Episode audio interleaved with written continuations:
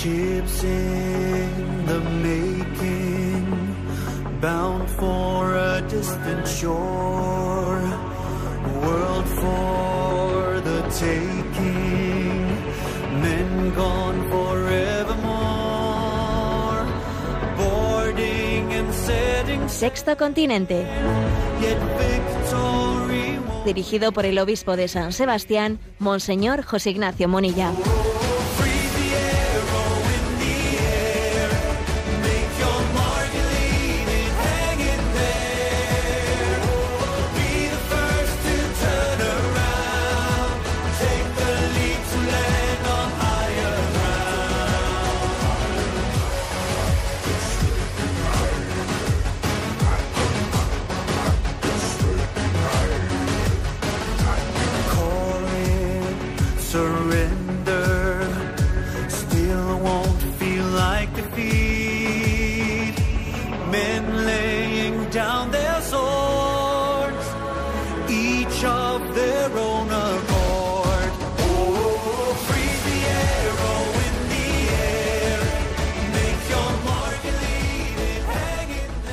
Cordial saludo a todos los oyentes de Radio María. Un día más, con la gracia del Señor, nos disponemos a realizar este programa radiofónico llamado Sexto Continente, que lunes y viernes de 8 a 9 de la mañana, una hora menos eh, en las Islas Canarias, realizamos aquí en directo en Radio María España. Si, si no hay Dios, tampoco hay hombre. Cuando el hombre se revela ante la ley de Dios en nombre de la libertad, termina acabando con la propia libertad del hombre. Hago este comentario de entrada a propósito de que la ministra de Igualdad, Irene Montero, ha anunciado un registro de objetores al aborto. Pretende incluirlo en la reforma de la Ley de Salud Sexual y Reproductiva, la interrupción voluntaria del embarazo, eh, y según fuentes del ministerio, bueno, pues pretenden hacer este listado de los que no, de los que no quieren eh, realizar el aborto, de los objetores, a imagen de lo que también van a hacer con la ley de eutanasia. eh. Vamos a hacer un registro de los que no colaboran con nosotros. Y claro, pues os podéis imaginar qué supone esto, porque dice, bueno, pero esto no es un, esto no es un, una especie de fichero ideológico eh, en el que casi cual estrella de David marcada, ¿no? En la ropa queda uno, eh, queda uno marcado ahí delante de todo el mundo, ¿no? Un fichero ideológico. ¿O es más bien un tema de razones prácticas, como aduce el Ministerio, ¿no? para garantizar, entre comillas, el servicio? El servicio, ¿no? Hombre, vamos a ver, si de lo que se tratase es de garantizar el servicio, que es duro decir eso, ¿verdad? Pues lo más, lo, más práctico sería ciertamente tener un registro de quién está dispuesto a hacerlo, que sería solo práctico. Lo práctico para ellos sería ciertamente a ver quiénes están dispuestos a poner una inyección para matar a alguien o quiénes están dispuestos a trocear el niño. Tiene usted el listado, recurra a él. No, pero por lo visto es obvio que no se trata de un registro para mm, por, raz- por razones prácticas, ¿no? sino que se trata de un registro ideológico para marcar a las personas. No tiene otra explicación el recurrir, el realizar algo, algo que, que, que no va a tener una practicidad. Y además hay una pregunta, ¿no? La pregunta es si uno no se apuntó a ese registro en el que el ministerio dice que quien no esté dispuesto a abortar, a practicar abortos, el médico que no esté dispuesto a abortar, tiene que apuntarse a este registro. Si en su momento no se apuntó porque ni siquiera ¿eh? pues se le ocurrió tal cosa, después si le piden realizarlo, mm, no se se le va a seguir reconociendo el derecho a la objeción o si le dicen, no, ah, lo siento, usted no se apuntó en ese registro, entonces como no se apuntó, en este, ya ha llegado tarde, se le ha cerrado el plazo de, de obje- objetor de conciencia, ahora tiene que hacerlo usted eh, sí, o, sí sí. Fijaros que es una especie de progresiva boa constrictora eh, en la que se está, por un lado y por otro lado, eh, constriñendo la libertad. ¿eh? La rebelión contra la ley de Dios en nombre de la libertad termina siendo liberticida. Este- esta es la experiencia. ¿eh? Cuando el hombre se revela frente a la ley de Dios, acaba siendo un lobo para el hombre. Y además, cuando el, ho- el hombre se revela frente a la ley de Dios en nombre de la libertad, termina cargándose la propia libertad. Esta es la, esta es la realidad. A los, hechos nos, nos- nos remitimos. ¿no? Estamos llamados para vivir en la libertad de los hijos de Dios, para respetar la conciencia de las personas, para, para proclamar que el hombre tiene una dignidad, una dignidad incomparable y que un Estado no es quien no tiene, no tiene autoridad moral ninguna ni para autorizar el desmembramiento y la destrucción de las vidas humanas en el seno materno, ni tampoco para estar constriñendo la libertad de conciencia y la libertad, por lo tanto, de objeción de conciencia que, que tiene todo ser humano cuando entiende en su conciencia que se le está empujando, obligando eh, a, a proceder ¿no? contra, contra su propia libertad y contra lo que en su conciencia percibe como el bien.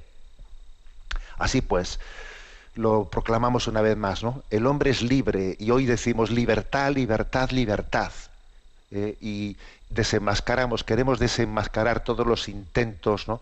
solapados ¿no? de ir constriñendo la libertad de conciencia y, y la libertad de objeción de conciencia. Cuando el hombre, las ideologías se rebelan contra la ley de Dios en nombre de la libertad, la experiencia nos dice que terminan siendo liberticidas. Y quienes enarbolaron la objeción de conciencia para alcanzar el poder, una vez alcanzado el poder, demuestran que no creían en tal libertad de conciencia, puesto que acaban con la, ¿eh? pretenden acabar, ¿no? contra la libertad de objeción de conciencia. ¿no? Sexto Continente es un programa que tiene interacción con los que sois usuarios de redes sociales en Instagram y en Twitter a través de la cuenta arroba obispo munilla, con los que sois usuarios de Facebook a través del muro que lleva mi nombre personal de José Ignacio Munilla. Recuerdo que los programas anteriores eh, los tenéis a, de Sexto Continente, los tenéis a vuestra disposición tanto en el podcast de Radio María como en la página web multimedia en ticonfío.org en la que todos los materiales que vamos generando allí están a vuestra disposición y ahí hay una pestaña que de Sexto Continente en la que encontráis fácilmente los programas anteriores. Bueno, después de esta entradilla, ¿qué, qué temas he elegido ¿no? pues para desarrollar con vosotros? Como, se hace habitualmente, al término de las plenarias de la conferencia episcopal y de las comisiones permanentes de la, de la conferencia episcopal se suele hacer una rueda de prensa al, al finalizarlas ¿eh? y suele hacerlo el secretario portavoz de la conferencia episcopal española, Monseñor Luis Argüello, ayer también realizó una, una rueda de prensa en la que trató varios temas ¿no? muy interesantes y yo voy a hacer referencia a dos de ellos. ¿eh? Tenemos que agradecer ¿eh? a Monseñor Luis Argüello el hecho de que, bueno, pues de que se, someta a, unas ruedas de prensa no fáciles en las que también a veces, ¿no? Pues eh, el tener que hacer frente a, preguntas de periodistas no siempre, ¿no? Formuladas ¿eh?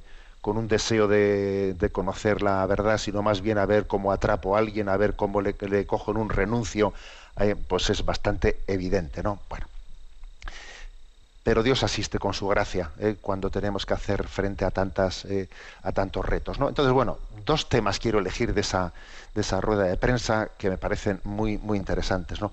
uno fue como era era obvio que esa, esa pregunta iba a salir no pues la polémica generada eh, en torno esta semana que, que- que ya está concluyendo o que está terminando la polémica generada en torno a una carta que el Santo Padre ha dirigido pues mm, especialmente al pueblo mexicano ¿eh? con motivo de que se cumple el bicentenario 200 años de la independencia de México ¿eh? Santo Padre ha dirigido una carta una carta muy brevecita por cierto que ahora vamos a comentar y de repente pues ha habido ¿eh? algunos titulares inmediatos en España, bueno, en otros lugares, pero especialmente en España, como si el Santo Padre hubiese, hubiese dado, dado, dado la razón ¿no? a, la, a la imagen revisionista de la izquierda mexicana que pedía a España y a la Iglesia que pidiese perdón por los errores cometidos en, en la conquista contra los indios y tal, tal, tal, tal, ¿eh? Y entonces especialmente pues López Obrador, el presidente eh, mexicano, la verdad es que el pobre, un impresentable, ¿eh? pues ha hecho más de una ocasión unas declaraciones diciendo que la Iglesia y que España tienen que pedir perdón por la conquista y no sé qué. Bueno, pues y entonces claro, como los medios de comunicación tienen tienen en, en su recámara que López Obrador, presidente de México, había hecho esa, afirmación, entonces el Santo Padre saca esa carta, en ella cogen y ven que en, un parrafito habla de la petición de, perdón eh, por, los, por los errores cometidos y entonces entienden que esto ya eh, responde a lo otro y entonces de repente el Papa eh, en esta carta pues mm, pretenden decir que le ha dado la razón a López Obrador y entonces saltan en España pues de repente editoriales de periódicos y de políticos, incluso la presidenta de la Comunidad Autónoma de Madrid y otros políticos saltando, especialmente de la llamada de llamada centro derecha eh, de España, saltan a la yugular contra el Papa, ¿no? diciendo cosas mmm, sorprendentes, ¿no? Sorprendentes. Entonces, bueno, pues el secretario de la conferencia episcopal, en su rueda de prensa, dijo él, bueno, este es un caso concreto, es un caso muy concreto en el que vemos que ha habido eh, declaraciones de políticos, ¿no? respondiendo no a la carta del Papa, no, sino respondiendo a algún titular que algún medio de comunicación había hecho sobre esa carta del Papa, algún titular absolutamente reductivo y, hecho al minuto primero, porque cuando salta una cosa como esta, fíjate que era, corta, era cortita la carta del Papa, ¿eh? que cabe en un folio tranquilamente. Pero, mm, pero resulta que, claro, el, como aquí vivimos en la inmediatez, no sé quién, no sé qué medio de comunicación sería, pero hubo algún medio de comunicación que sacó un primer teletipo en el que titulaba, ¿no? Pues como que el Papa eh, da la razón a López Obrador o el Papa, claro, y entonces todos los demás, siguiendo, ¿no? La estela de ese titular, han hecho una interpretación y, se han lanzado ¿no? con una sorprendente con un sorprendente desparpajo a hacer un ataque al Papa diciendo que, que, el Papa no quiere a España y no sé qué cosas más ¿eh? bueno la verdad es que es, es muy sorprendente no hasta qué punto vivimos ideologizados y vivimos también en una eh, pues en una en una sociedad de la comunicación inmediata que nos impide, o sea, que no, superamos el titular. Es que hoy en día una de las cosas que, que, sabemos con, exactitud, porque cuando uno entra en una página web, eh, queda registrado en qué lugares ha, entrado, se sabe que la inmensa mayoría de los usuarios de los medios de comunicación no pasan del titular, no se pasa a leer el contenido de las cosas, nos quedamos en un titular, con lo cual donde se juega todo es en un titular se juega la noticia en un titular. Luego olvídate de que en el interior de, la página, en el interior de la redacción de la noticia se hayan matizado las cosas. Eso ya es anecdótico, porque el 90% de los lectores se han quedado en el titular. Esta es así, este, esta es nuestra pobreza. Esta es nuestra pobreza. En el titular de las noticias se está jugando la, eh, la, la, verdad que tiene, que tiene, pues obviamente, pues, pues una una riqueza muy superior que lo que ese titular había manifestado y sobre todo había deformado, ¿no? Bueno, entonces, ¿qué es lo que dice la carta del Papa? Bueno, primero, está escrita con motivo del bicentenario de la independencia de México. Afirma, ¿no? Pues que, que es una ocasión propicia para fortalecer las raíces y reafirmar los valores que los construyen como una nación, ¿no? Entonces dice que para fortalecer esas raíces es preciso descubrir las luces y las sombras de la historia de un país. ¿eh? Y entonces dice, bueno, pues que esa mirada retrospectiva tiene que incluir también el proceso de purificación de la memoria, de reconocer los errores cometidos, ¿eh?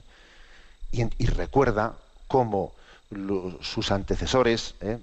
o sea, los papas antecesores, y porque eso especialmente lo hizo Juan Pablo II en el año 2000, ¿eh? donde hizo una especie de diciendo, a ver, la Iglesia se considera también hermana, ¿no? De, o sea, la, Iglesia actual también se considera heredera de todos nuestros, de, de- de quienes nos han precedido en la historia de la Iglesia y tenemos que decir, pues que estamos, ¿no? Mm, Muy orgullosos de tantas páginas gloriosas en la evangelización y también somos conscientes de que hubo errores, ¿no?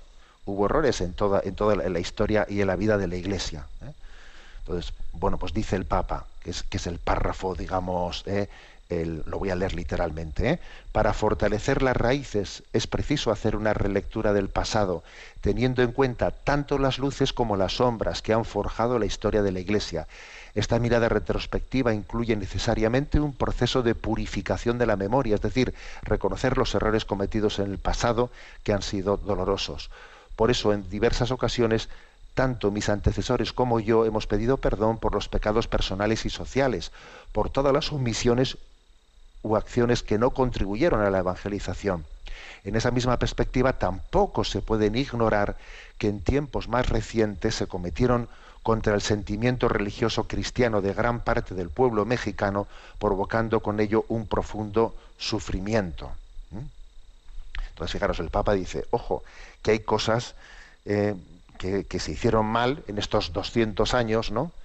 Se hicieron mal eh, y, menta los errores cometidos en la evangelización, ¿eh? claro que siempre han, existido errores, y también los errores, fijaros, cometidos, dice él, en esa persecución religiosa masónica contra los cristeros, ¿eh? a principios del siglo XX, la guerra cristera que el gobierno, ¿eh?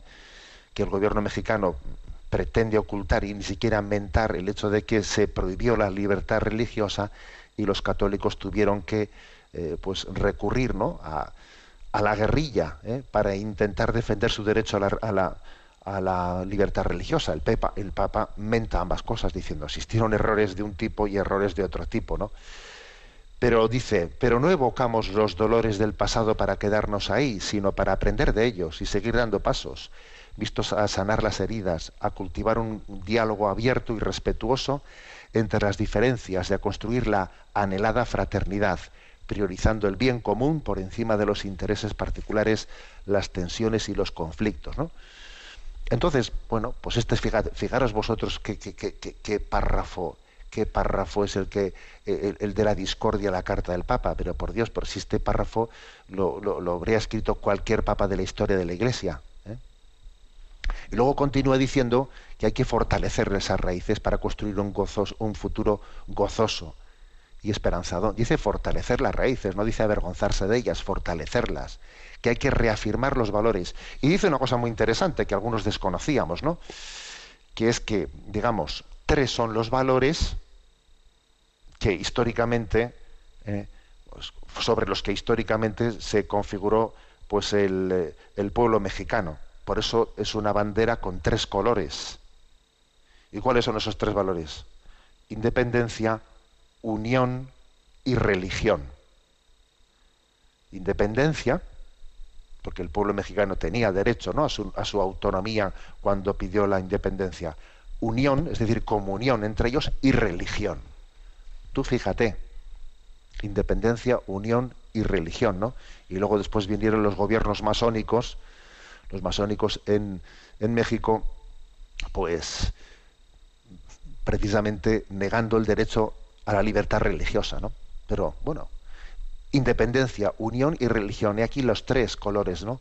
De la bandera mexicana. Y termina la, carta diciendo, pues, cómo, bueno, faltan 10 años para celebrar los el 500 eh, aniversario de la aparición de la Virgen de Guadalupe. Dentro de 10 años se, celebrarán eh, el 500 aniversario de la aparición de la Virgen de Guadalupe.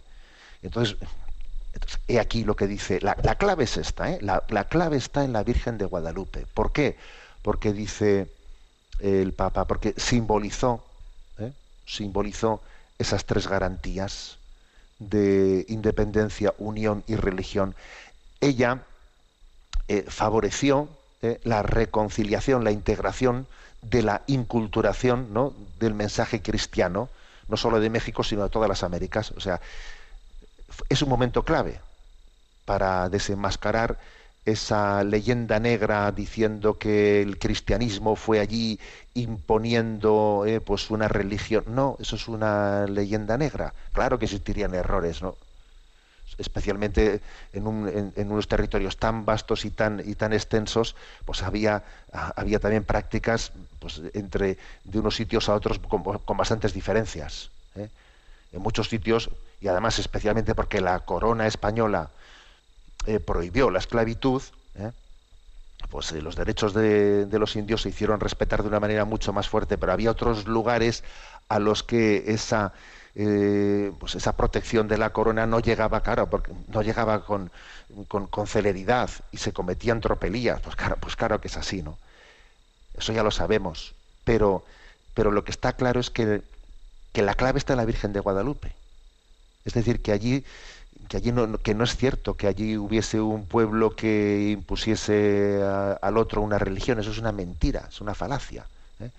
Que lo cierto es que que en ese mostrarse la Virgen María a ese, a ese indio Juan Diego y al, y al mostrar esa imagen de, de, esa, de ese rostro indígena de María en, la Virgen de Guadalupe, que al mismo tiempo llevaba un nombre español, Guadalupe, desde, Extremadura, pues es que en ese, en ese momento se produjo el maridaje, el maridaje perfecto, la inculturación perfecta, que, que fue maravillosa, ¿no? Bueno, esta es la carta del Papa. Y como veis, dice uno, pero bueno, pero se ha montado ese lío, pues es que es así. Y repito que un lío como ese se ha montado, pues yo creo que fundamentalmente porque mm, estamos a responder a la primera de, eh, un titular de, una noticia, de un teletipo, sin habernos leído una carta. En segundo lugar, también esto ocurre, ocurre pues por el hecho de que mm, no conocemos en profundidad la doctrina social de la Iglesia y nos envenenamos fácilmente por los titulares de Internet, eh, de ciertas páginas eh, que, tienen un fuerte componente ideológico. Yo soy de derechas, yo soy de izquierdas, yo soy, a ver, tú lo que no sé qué serás, pero desde luego lo que no estás es impregnado de la doctrina social cristiana, se te nota, es palpable, en ti pesa mucho más lo ideológico, lo ideológico, pero no estás configurado por esa doctrina social, aunque luego digas que eres cristiano católico, ya, pero tienes un catolicismo que es un poco de pátina, ¿eh? una pátina superficial, pero tus valores no están configurados por esa doctrina social. Entonces, entre que funcionamos por el impacto de un titular, entre que somos fácilmente manipulables cuando, pues, eh, un, entre comillas, enemigo político, ¿no? Como López Obrador ha dicho una tontería de que la Iglesia tiene que pedir perdón y luego resulta que sale una carta, una carta que como uno se puede imaginar nace desde la doctrina social de la Iglesia y hacemos una lectura y cruzamos las cosas y montamos una tormenta en un vaso de agua. Bueno, pues esta es una noticia primera, una noticia primera pues que, creo que fue bien aclarada en la, en la rueda de prensa. ¿no? Y ahora voy a una segunda, que también es, eh, que es muy interesante. ¿eh? Bueno, además más que interesante, es una noticia que, que no es novedosa, que es que ya que, que, está marcando, ¿no? marcando las cosas. Al secretario de la conferencia episcopal se le hizo otra pregunta, ¿no? La pregunta a propósito de qué opinaba la Iglesia Católica sobre las terapias de reconversión ¿eh? dirigidas eh, a, las personas con tendencias homosexuales. O sea, ¿qué opina la Iglesia Católica sobre las terapias eh, de reconversión a las personas con tendencias homosexuales, ¿no? para redescubrir su heterosexualidad y para volver a ellas? Bueno, vais a ver aquí también otra manipulación, ¿eh? otra manipulación evidente se está produciendo a la respuesta que dio el secretario de la conferencia episcopal. El secretario episcopal dio una, dio una, respuesta diáfana en la que dijo, bueno, vamos a ver, cuando hablamos de terapia, ¿eh? de terapia de conversión, eh, si, se trata de terapia en el sentido estricto de la palabra, se trata, por lo tanto, de algo del ámbito médico, del ámbito médico.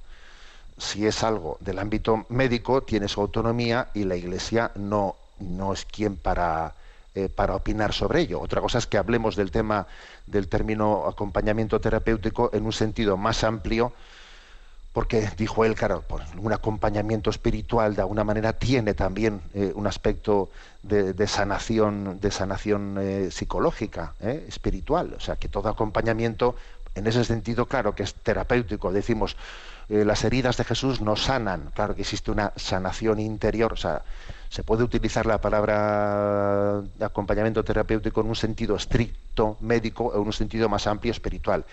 Si es un sentido más amplio espiritual, bueno, pues lo que decimos es que toda sanación espiritual conlleva también unas consecuencias psicológicas, porque cuando uno restaura todo en Cristo, eso tiene consecuencias no sólo para, para, para algo, digamos, espiritual desencarnado, sino que estamos, somos un espíritu encarnado. Y si decimos que restauramos todo en Cristo, también eso tiene consecuencias psicológicas para las personas, ¿no? Vale.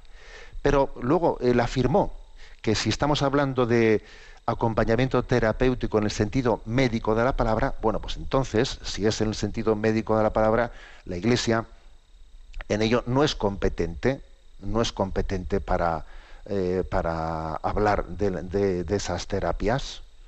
Y entonces él dijo, bueno, no es competente y no entra en opinar. La Iglesia no aprueba ninguna terapia de conversión ni desaprueba ninguna terapia de conversión sino que eso tiene su autonomía. Y añadió, lo que sí que decimos es que existe el derecho a acompañar, perdón, existe el derecho de las personas, de los médicos, de los terapeutas, a acompañar a todas las personas que quieran ser acompañados. O sea, ¿qué es eso de que venga una, una ley de un gobierno diciendo, como se, se está fraguando, ¿no? Una ley que diga, una persona con tendencia homosexual que le pida a un psicólogo que me acompañe, eh, pues para, bueno, pues para porque no estoy, porque no estoy yo satisfecho con mis heridas que, me llevan a, una tendencia homosexual y quiero ser acompañado para poder revertir mi condición. Entonces que venga un gobierno y diga, no se puede, eso está prohibido, eh, aunque uno lo haya solicitado libremente, libre y voluntariamente, no, se le permite a alguien ser acompañado en ese sentido. Pero bueno, entonces, claro, señor Luis Argüello dijo, eh, eso es una barbaridad. Existe un derecho a ser acompañado, ¿eh? a ser acompañado por un psicólogo, por un profesional médico, como uno, como uno entienda en conciencia que, que, que, que, busca ser acompañado, ¿no?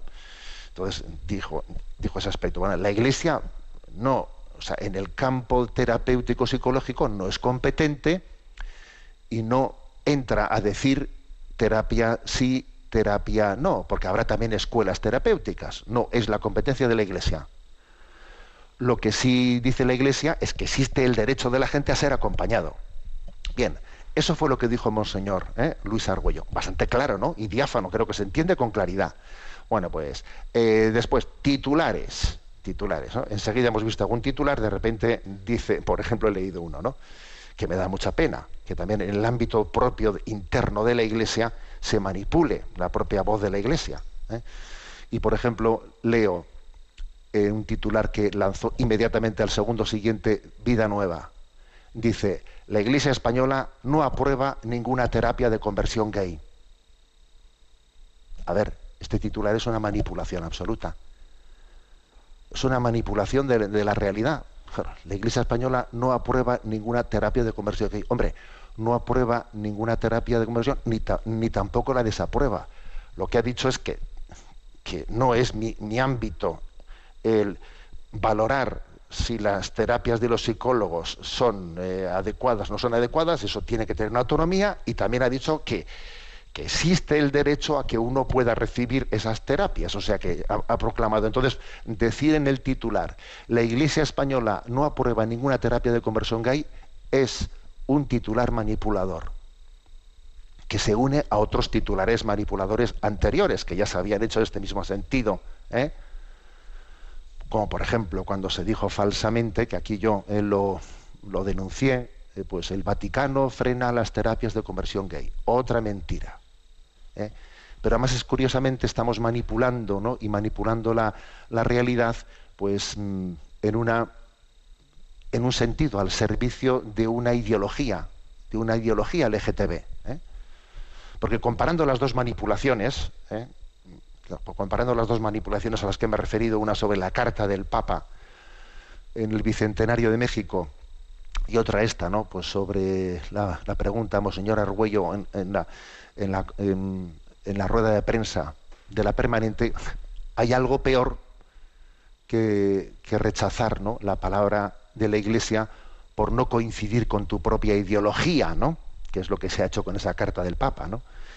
Y algo peor es manipular la palabra de la Iglesia para ponerla al servicio de una ideología LGTB en este caso, que es peor, ¿eh? es peor todavía, peor que rechazar la palabra uh, y, no entender y no entenderla, ¿no? Desde tu propia ideología es pretender manipularla y ponerla a tu servicio diciendo que dice lo que tú piensas desde tu ideología LGTB. A ver, desgraciadamente eh, estamos, estamos contaminando desde nuestras ideologías ¿eh? la vida de la Iglesia. Y la vida de la Iglesia requiere una purificación de las ideologías. De las ideologías de derechas, de izquierdas, de los nacionalismos, de las contaminaciones ideológicas también antropológicas LGTB. O sea, la comprensión del mensaje cristiano requiere una purificación de las ideologías. Porque si os fijáis, hay algo, hay algo que es común a todo este lío, ¿no? De, la deformación de las noticias, etcétera, que es las ideologías que nos contaminan y que nos impiden ver el mensaje cristiano en toda, su frescura. Bueno, pues me parece que, sirva ¿eh? a modo de, de comentario ¿no? de los temas, digamos así, más de actualidad o más de actualidad mediática, eh, por lo que la rueda de prensa de ayer de Monseñor Luis Argüello al finalizar la, plenaria de la conferencia episcopal, las cosas que allí se dijeron. Bueno, a ver qué, qué os parece este canto, eh, este canto que, que, os voy a poner, que la verdad es que es eh, sorprendente, es un canto de Ricardo Montaner, cantado con tres de sus hijos y su yerno, eh, canto de Amén. Eh, es un voy a leer, leer brevemente ¿no? La, letra, la verdad es que tiene 170 millones de visualizaciones, ¿no? El del videoclip en YouTube, y la verdad es que es hermoso, ¿no? Que una familia pueda dejar este legado para la posteridad diciendo amén y pidiendo, pidiendo la ayuda de Dios, pidiendo la misericordia de Dios. Dice así, estés donde estés, necesito que vengas ahora, que mi mundo está al revés. Eso ya lo sé, que solo te, busco y te llamo cuando me dan los pies. Y dime si, si es verdad que por la noche me cuidas en medio de la oscuridad. Ey, soy yo otra vez, solo sé que tengo miedo, pero no sé bien de qué. Que nadie cuida de mí como tú me cuidas, que nadie me ama como tú me amas, que nadie se mueve sin que tú me estés viendo, que nada, que nadie se salva si no está en tu reino. Amén, amén. Aquieta mi inquietud, te pido. Amén, amén. Y quítame el dolor. Bueno, continúa esa letra, pero verdaderamente eh, pues es, es hermoso ¿eh? ver que una familia pues de artistas den también este testimonio. Amén de Ricardo Montaner, Mau Ricky, Camilo, Evaluana.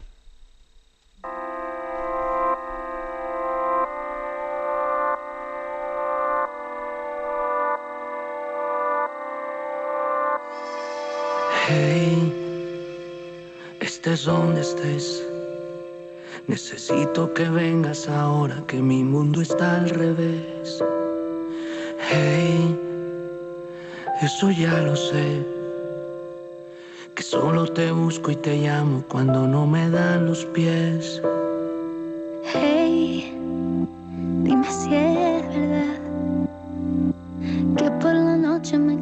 en medio de la oscuridad. Hey, soy Solo sé que tengo miedo, pero no sé bien de qué. Que nadie me cuida como tú me cuidas. Que nadie me ama como tú me amas. Que nadie se mueve sin que tú estés viendo.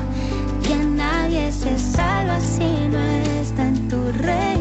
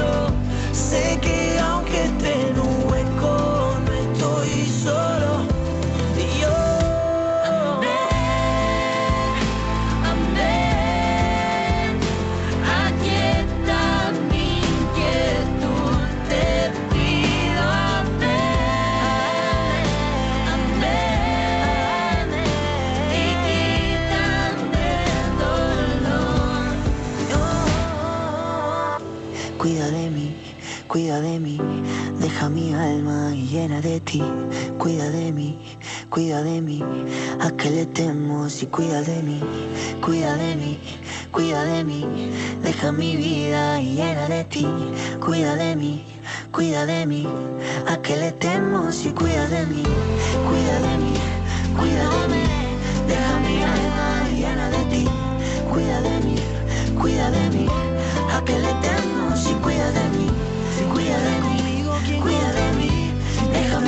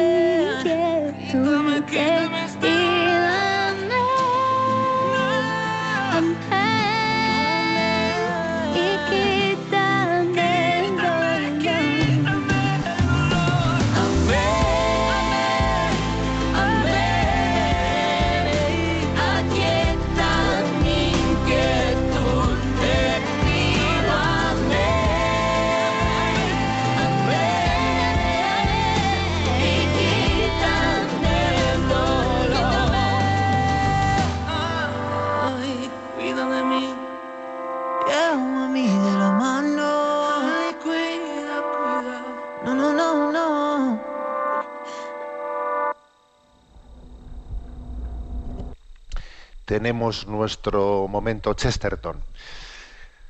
En este comentario que vamos haciendo, desgranando poco a poco de los aforismos de Chesterton, que os recuerdo que en la página web multimedia en ticonfío.org, en ticonfío.org, allí también hay un apartado que pone píldoras, ¿eh?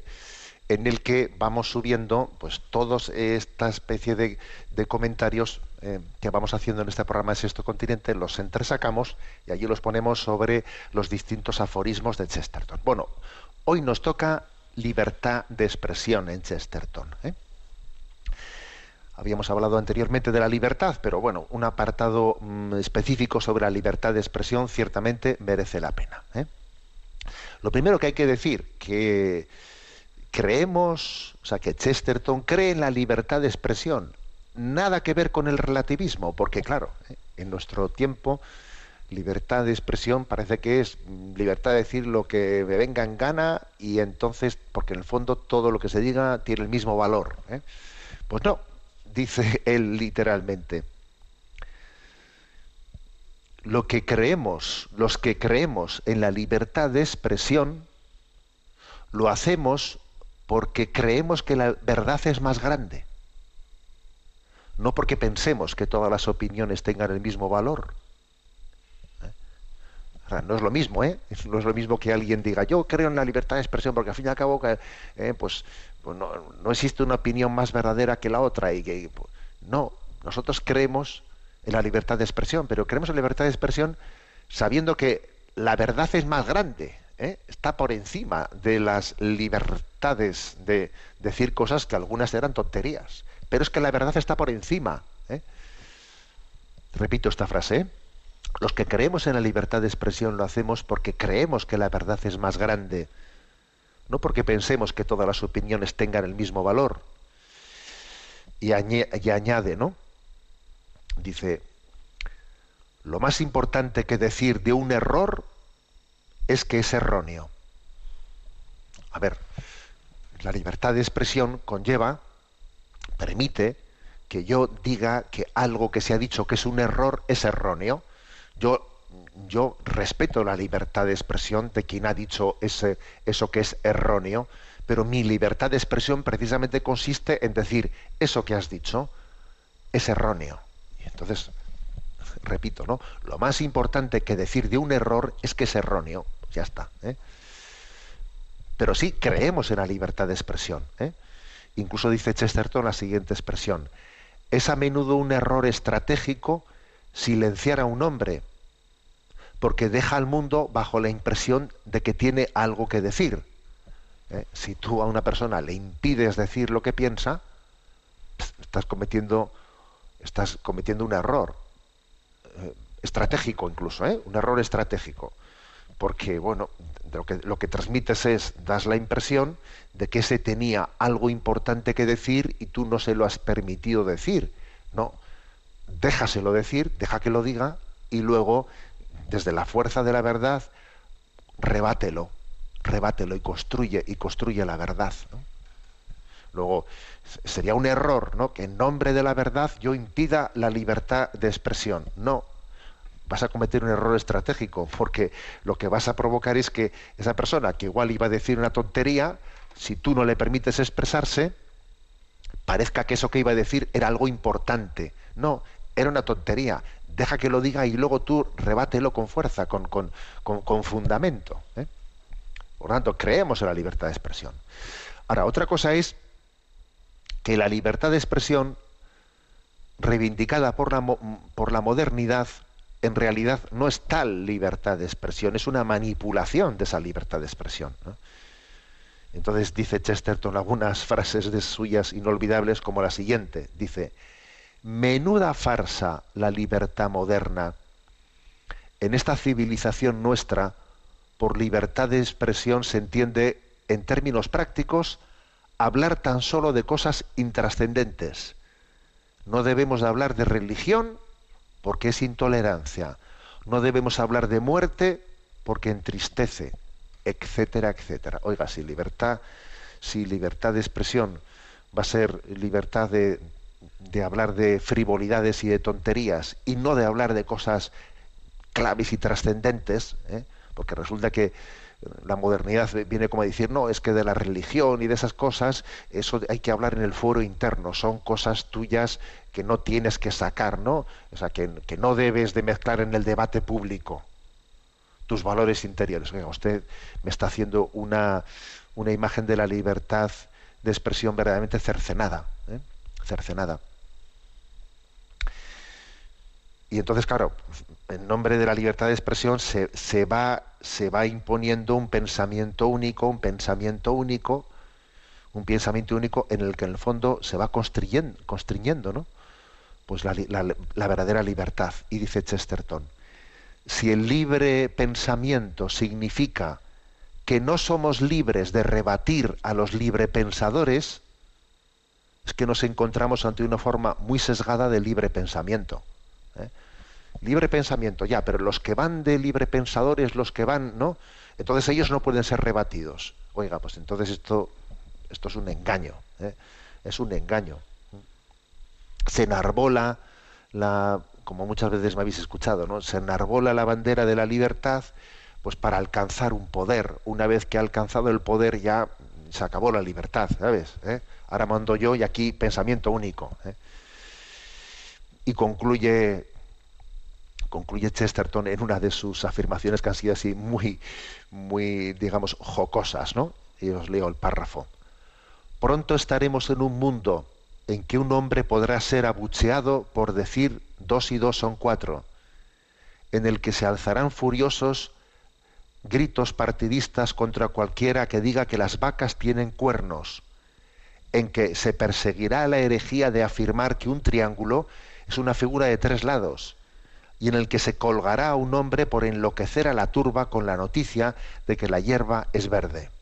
Esta frase que se hizo muy famosa de Chesterton diciendo, a ver, que es que va a llegar un momento en el que afirmar las cosas de sentido común sea ponerte en la diana, ¿eh? ponerte en la diana, pues porque eh, resulta que es que, eh, que al final el sentido común, la defensa del sentido común, es puesta en cuestión y hasta el punto de que la libertad de expresión pues es difícil, casi hay que ser heroico, heroico para, para ejercerla.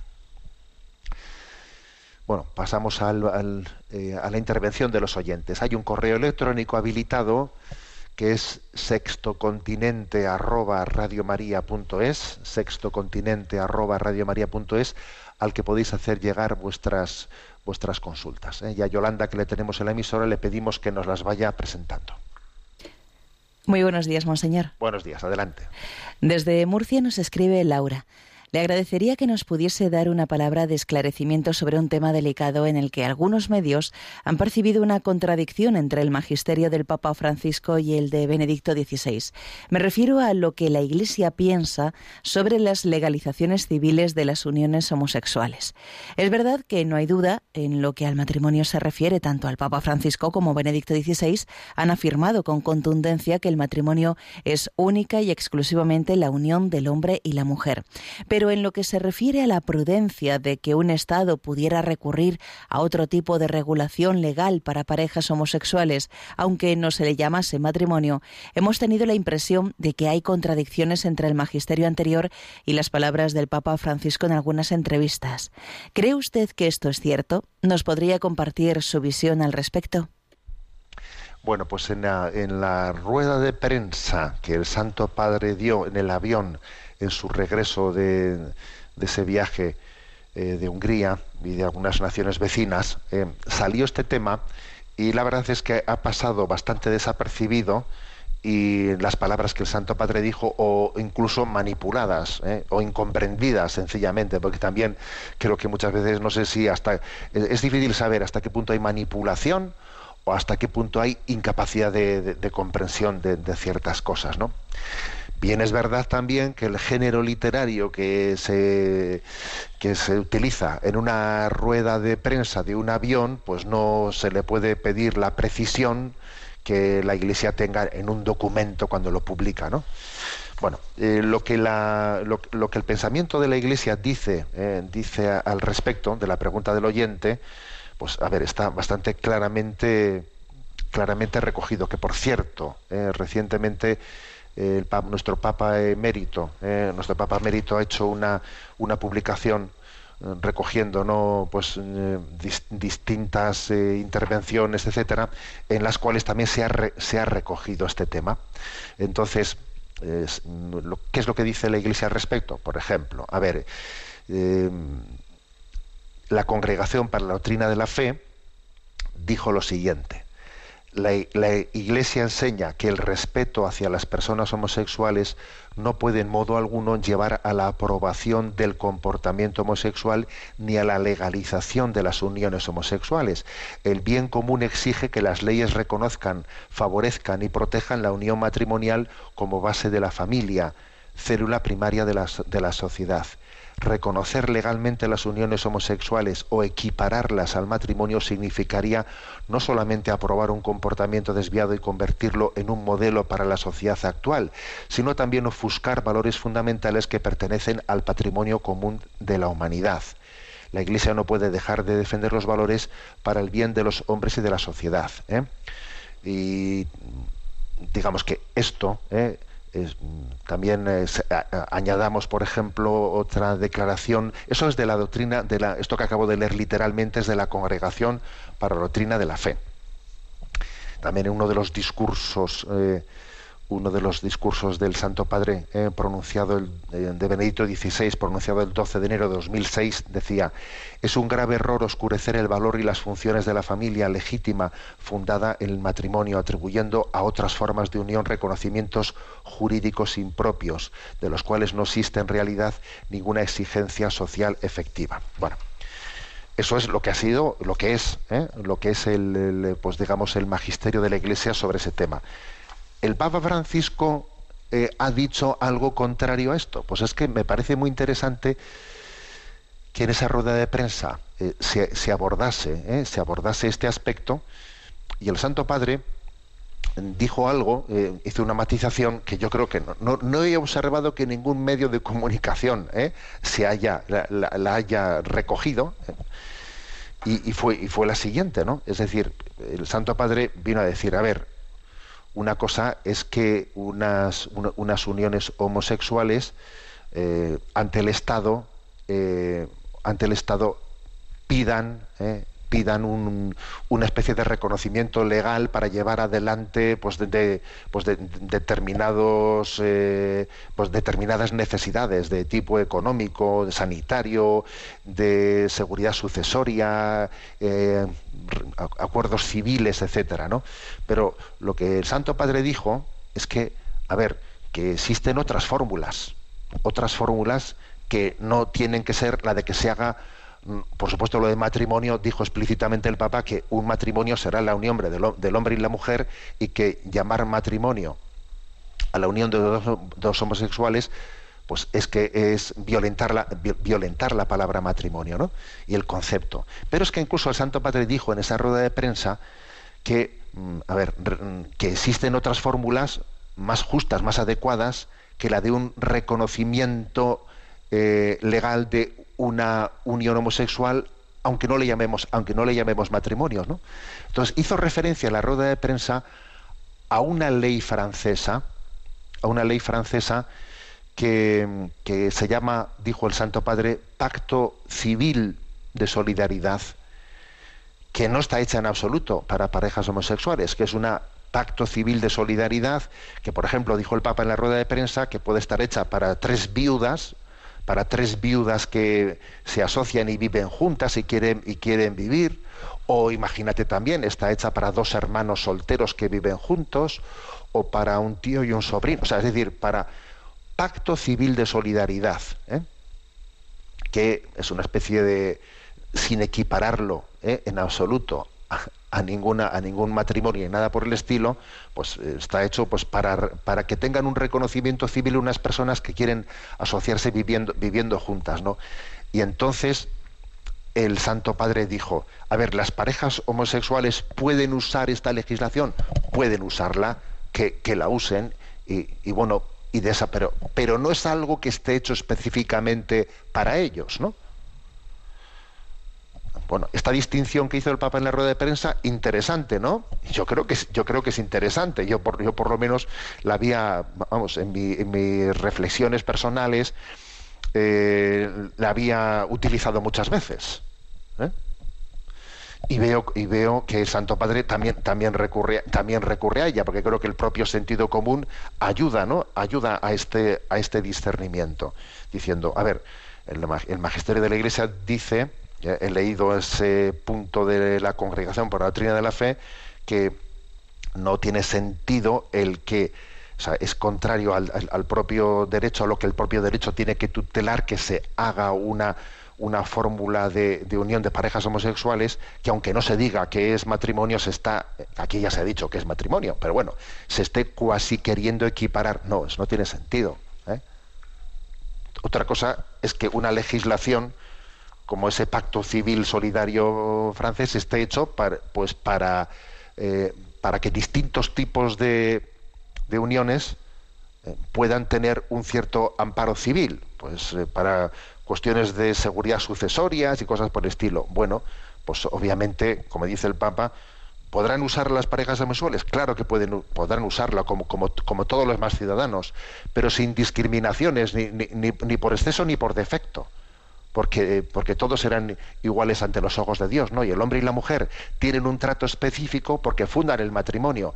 Y la unión de dos personas o tres personas o de cuatro personas no pueden pretender equipararse al matrimonio porque eso es otra cosa. Y tendrán que tener pues, una, un trato civil, como este del pacto civil de solidaridad que dijo el Papa, pues tendrán que tener un pacto en el que no se discrimine al resto de los tipos de convivencias porque hay muchos tipos de convivencias en una sociedad. ¿eh? Pues eh, personas viudas, eh, solteros que viven juntos, etcétera, etcétera, y todos tendrán que tener derecho, no se le va a dar a alguien en detrimento, en detrimento del otro, ¿no?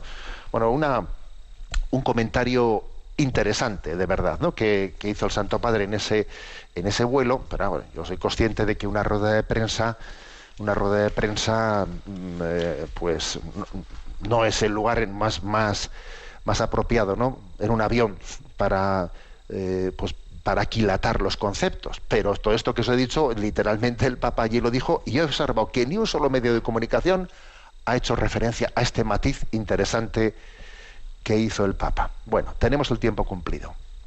Me despido con la bendición de Dios Todopoderoso, Padre, Hijo y Espíritu Santo. Alabado sea Jesucristo.